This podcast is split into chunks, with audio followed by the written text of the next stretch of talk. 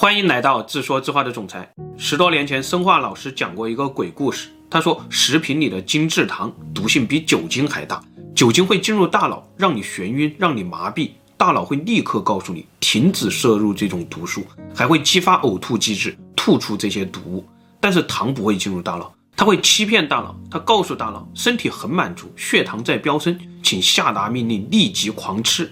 面对飙升的血糖呢，身体就不得不开启暴走模式，胰岛素立刻投入战场，降低血糖，身体开始感到疲惫，而糖分还在继续欺骗大脑。他说：“快乐，身体需要快乐。”于是大量的肾上腺素被投入战场，大脑重新兴奋，血糖再次飙升，胰岛再次暴走，如此往复，你就会看到小孩哭着吵着要糖吃，毫无理智。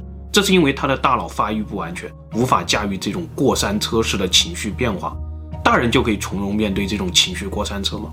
感兴趣的话，你可以试试十四天戒糖，保证你会像吸血鬼一样的饥渴难耐。身体里最后出来救场的往往是肝脏，酒精百分之八十进入肝脏，靠肝脏解毒化解危机；而果糖几乎百分之百进入肝脏解毒，肝脏再次暴走，到最后胰岛要是罢工了，你就会患上终生无法治愈的糖尿病；要是肝脏也罢工了，那你就基本准备入土了。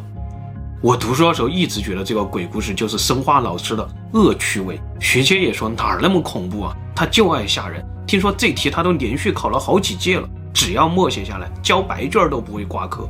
但毕业以后，我发现著名的反唐斗士罗伯特·拉斯蒂格也说过类似的话。他说：“你绝对不会犹豫要不要给你的小孩买一瓶啤酒，你也同样不会犹豫要不要给他买一瓶可乐。”但它们的危害其实是一样的。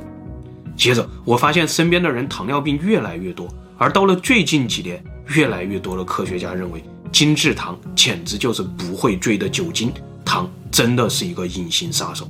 今天，我们就来聊聊它背后的故事。两千零七年，法国波尔多大学的科学家发现，糖比标准成瘾物更容易上瘾。实验中有一百三十二只大鼠。他们每次都有机会自由选择两根拉杆中的一根，选择 S 拉杆以后得到二十秒的糖水奖励，选择 C 拉杆以后得到零点二五毫克的标准成瘾物注射。结果十五天以后，百分之九十四的老鼠会选择糖水拉杆。这个结论太夸张了，当时很多科学家都不敢相信。于是两千零八年，普林斯顿大学又重复了这个实验，这次有四十三只大鼠被用来测试。十五天以后，四十只选择糖水。实验的同时，科学家还用核磁成像技术观察了老鼠的大脑。原来，糖分和标准成瘾物一样，会刺激大脑分泌多巴胺，让老鼠感到快乐。获得这种快乐的代价就是越来越多的糖水。美国国家药物滥用研究所的所长，他甚至说，糖的成瘾性比标准成瘾物还要强八倍。而现实中，我们可能从婴儿时期开始就已经染上了糖瘾。埃克里伯格医生曾经把各种食物中的含糖量用这种最直观的方式展示了出来。含糖最多的棉花糖果汁可乐，我们并不会感到吃惊，但就连婴儿配方奶当中都有小半杯白糖，这太夸张了。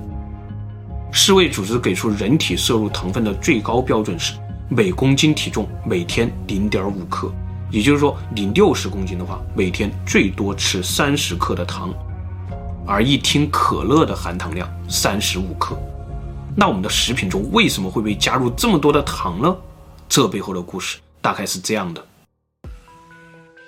时间回到一四九三年，哥伦布的船队准备第二次远征新大陆，货舱里藏着一个秘密的货物。哥伦布相信，这批货物一旦到达美洲，就将为西班牙带来源源不断的财富。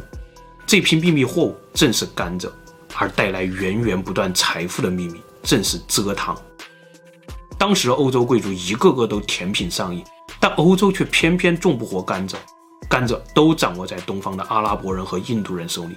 就像东方的丝绸和茶叶一样，糖也成了欧洲的奢侈品。甜食这是当时欧洲权力和地位的象征。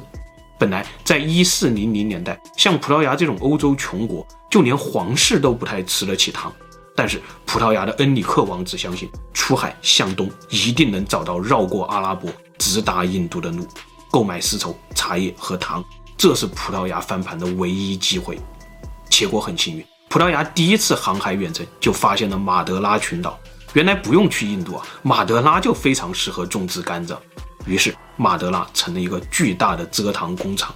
葡萄牙人还发明了从非洲抓奴隶来种甘蔗的生产模式。当然，这些发现都是对其他欧洲国家严格保密的。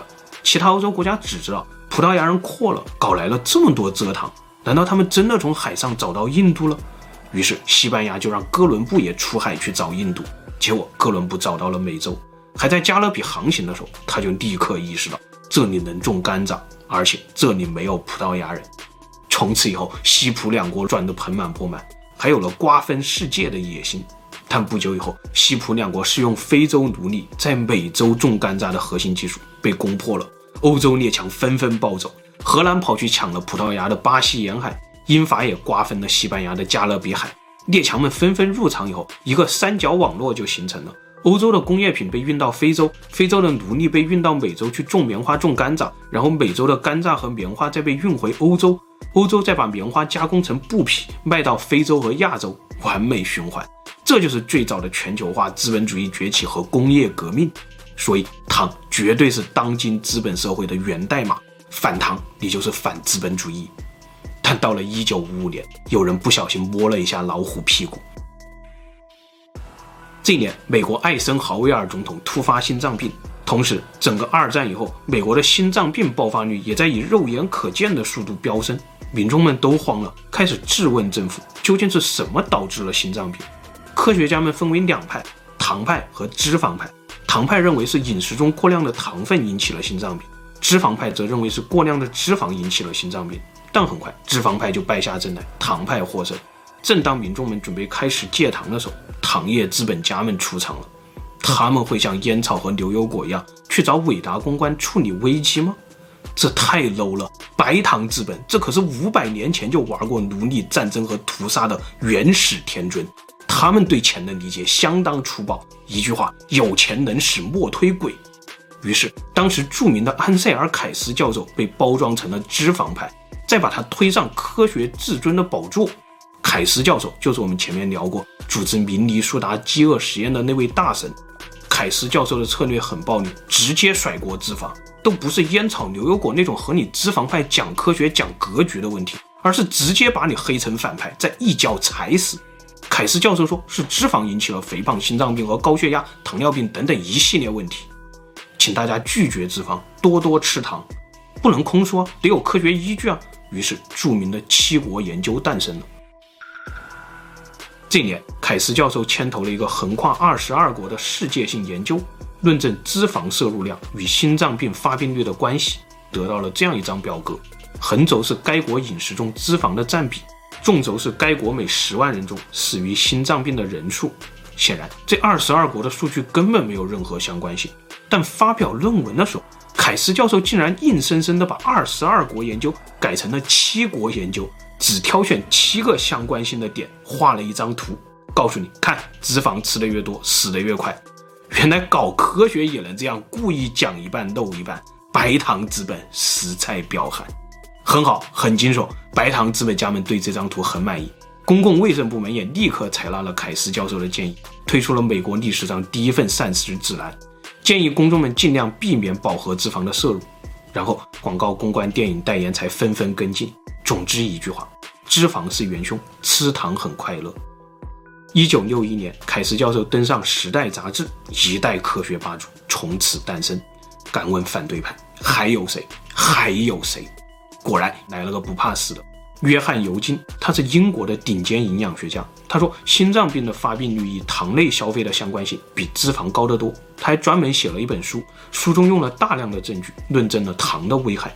但结果学界异口同声，异端。尤金还想争辩，学界又异口同声，你就是个科幻小说作家。尤金还想说点什么，学界这回直接说，你就是个推销牛肉的。尤金从此身败名裂。直到二零一六年，美国医学协会才揭露了当年的丑闻。原来不仅是凯斯教授，还有至少三个哈佛大学的顶级营养专家都帮白糖资本家们打过仗。三个人中有两个后来分别成了哈佛营养系的创始人和美国农业部的高级行政官。他们是凯斯教授的接班人，当糖的骗局实在编不下去的时候，他们又举起了卡路里的大旗。他们说，一克脂肪九大卡，一克糖四大卡。肥胖、心脏病、糖尿病的元凶是卡路里。少吃多运动，平衡卡路里，你就会又健康又苗条。所以平时多吃点卡路里较少的糖会比较适合。于是，单纯的民众们开始又是蹦蹦跳跳，又是节食减肥，但为什么胖子还是那么多了？到了奥巴马的时代，甚至每五个美国成年人当中就有一个患有肥胖症。营养专家们说，这一定是你们运动不足导致的，不要赖别人。到此为止，再次完美甩锅给运动不足。但最终，学界在2016年选择站到了科学这一边，糖的成瘾性、毒性和历史上这些惊掉眼球的故事才纷纷被曝光出来。但是，白糖资本雄霸地球已经快六百年了。他们不可能立刻崩溃，我们的食品中依旧会有越来越多的糖，因为他们手里还有一张王牌：戒糖。你做不到，也不可能做到。现实中，你吃下去的糖是你以为的四倍，糖无处不在，糖非常上瘾。十多年前，生化老师让我们做过一个调查，那些声称自己平均一周只喝一瓶可乐的人，在接下来的三周跟踪统计中，都被发现至少每周喝了五瓶可乐。糖究竟是什么？在我们的体内究竟发生了哪些变化？这个故事大概是这样的：这种一个尾巴的甜甜圈叫做葡萄糖，这种两个尾巴的甜甜圈叫做果糖。这些甜甜圈都非常的小，可以在血液中自由游动，为细胞提供能量。在食物中，两个葡萄糖合在一起叫麦芽糖，一个葡萄糖和一个果糖合在一起叫蔗糖，一大群葡萄糖合在一起叫淀粉。它们都能为身体提供糖分。工业上的精制糖主要是蔗糖和果葡糖浆，糖业资本家们就是靠这两样武器打天下的。于是我们吃了他们的食物以后，体内就有了葡萄糖和果糖。葡萄糖通过小肠进入血液，遍布全身，身体里的每个细胞都有利用葡萄糖的能力。如果细胞能量不足，就从血液里随便抓几个葡萄糖来烧了。但是抓葡萄糖之前，必须得有大老板胰岛素的同意。如果血液中突然出现了大量葡萄糖，胰岛素就会把它们存到仓库里，这个仓库在肝脏和肌肉当中分别叫做肝糖原和肌糖原。但是仓库的空间有限，加起来也只能存七八个小时的用量。爆仓以后，胰岛素就把它们带到脂肪细胞那里存起来。果糖和葡萄糖不一样，我们的身体还没有进化出来大量处理果糖的能力，果糖只能被当作毒物送进肝脏去处理。大量的果糖来袭的时候，肝脏就一顿暴走。果糖最终变成了一小部分葡萄糖和一大部分的脂肪，这个代谢过程几乎和酒精一模一样。这也就是为什么科学家说果糖是不会醉酒的酒精的真正原因。如果长期摄入大量的果糖，很快你就会收获一个脂肪肝和一颗大肚子。一部纪录片当中，这个男人连续六十天每天摄入一百六十克精制糖，体型变化肉眼可见。腰围暴涨十厘米，胖了十七斤，还差点喜提脂肪肝。接着他开始戒糖，但他说就像听到体内每一个细胞都在咆哮一样，他变得情绪低落，干什么事儿都心急火燎，除非一杯快乐水下肚，细胞的渴望才会被暂停。但这也意味着下次得喝更多的快乐水。他说戒糖比戒烟难多了。如果你看哪个膳食指南建议多吃蔬菜，而将每天摄入水果的量控制在半斤左右，它这一定是最新良心版的指南。因为哪怕是五年前，在白糖资本的淫威下，还没有几个人敢说果糖有问题。水果中也有大量果糖，所以大家可千万别指望吃水果、喝果汁能减肥。没准你每天饿得要死，浑身酸疼，还会越喝越胖，最终再喜提一枚脂肪肝。那避免果糖，狂吃葡萄糖就没事吗？显然不是这样的。